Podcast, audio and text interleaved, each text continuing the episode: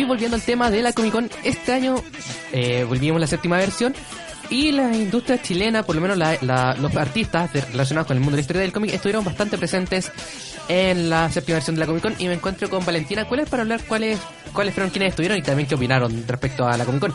Eh, ¿Cómo estás, Valentina? Muy bien, ¿y tú? Bien.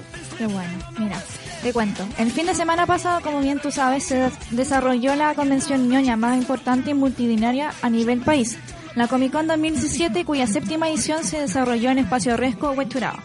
Uno de los invitados nacionales estrella de este año, Carlos Valenzuela, oriundo de Temuco y que actualmente trabaja como ilustrador de las portadas de X-Files, Transformers y Master of the Universe, nos contó de lo competitivo del mercado estadounidense, pero de lo feliz que es trabajando con esta saga de las cuales ha sido fanático de toda la vida. Es súper exigente, súper competitivo, pero tengo la suerte, otra vez voy a decir la palabra suerte, de trabajar en franquicias que yo he sido fanático además, pues soy fanático de los X-Files, soy fanático toda la vida de Master of the Universe y de Transformers, entonces ahora que me paguen para hacer esto a franquicia, eh, ha sido increíble, la, sensación es increíble, como un sueño en realidad. De hecho, eh, esta fue la tercera vez que estuvo Carlos Valenzuela acá en la Comic Con. Y también, ¿cómo, ¿cómo partió el, en el mundo del cómic? Bueno, él partió en el mundo de la, de la serie, en el mundo web, él tenía una, una página y se hizo famoso. Y de hecho, lo hicieron, se hizo conocido al, hacer un póster de X-Files.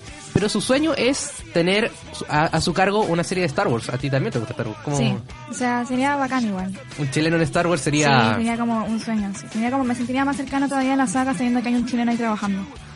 Bueno, el dibujante nacional Guido Salinas, más conocido como Kid Dibujante, nos contó de su actual proyecto, el cómic Galvarino, que mezclará la ficción con la realidad de este personaje histórico mapuche y cuya investigación está siendo apoyada principalmente por el escritor Pedro Cayuqueo.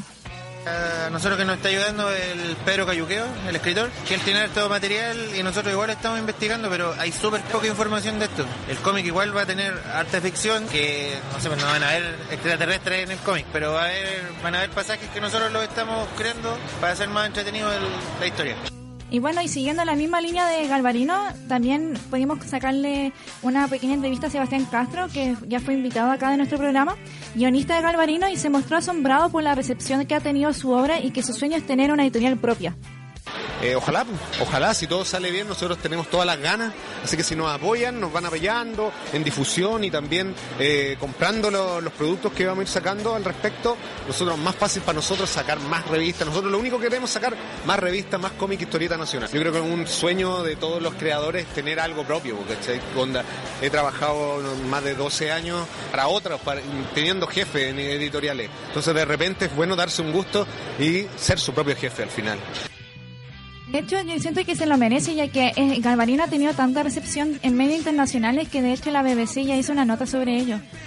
Em, siguiendo, eh, también conversamos con Claudio Álvarez, creador y guionista del Gran Guarén y editor de Acción Comics. Estrenó en Comic Con el tercer capítulo de esta saga titulada La venganza del rey rata, que se ubicará temporalmente en, en el Chile actual y viene a responder a la demanda del público de esta serie que ha tenido una gran recepción del público hemos tenido mucho respaldo y mucho, eh, muy buena recepción del público y eso obviamente es un aliciente para seguir eh, trabajando. En el caso de este tercer libro, que está ambientado eh, en la actualidad, digamos, aparecen los gobernantes actuales, etcétera, la gente ya nos estaba pidiendo hace un par de años material nuevo y nosotros nos tomamos nuestro tiempo para mejorar todo lo que podíamos mejorar y para construir una historia que por lo menos para nosotros nos parece súper atractiva y hasta ahora por lo menos la recepción de la gente ha sido buenísima.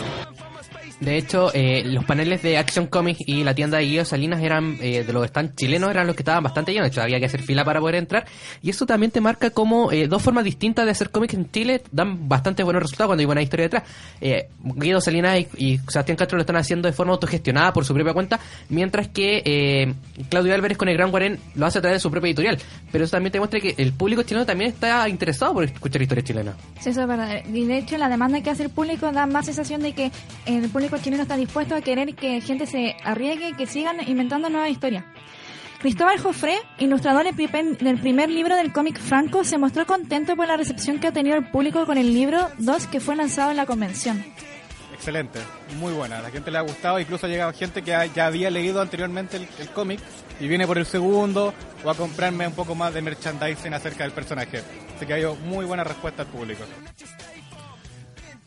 Bueno, y también eh, estuvieron otras dos editoriales como Bat Pro, que está encargada de, de esta del cómic La Plaga de los hermanos Fattori. Que es una, es una serie de vampiros en el Chile actual. Bueno, un Chile que es como más medieval.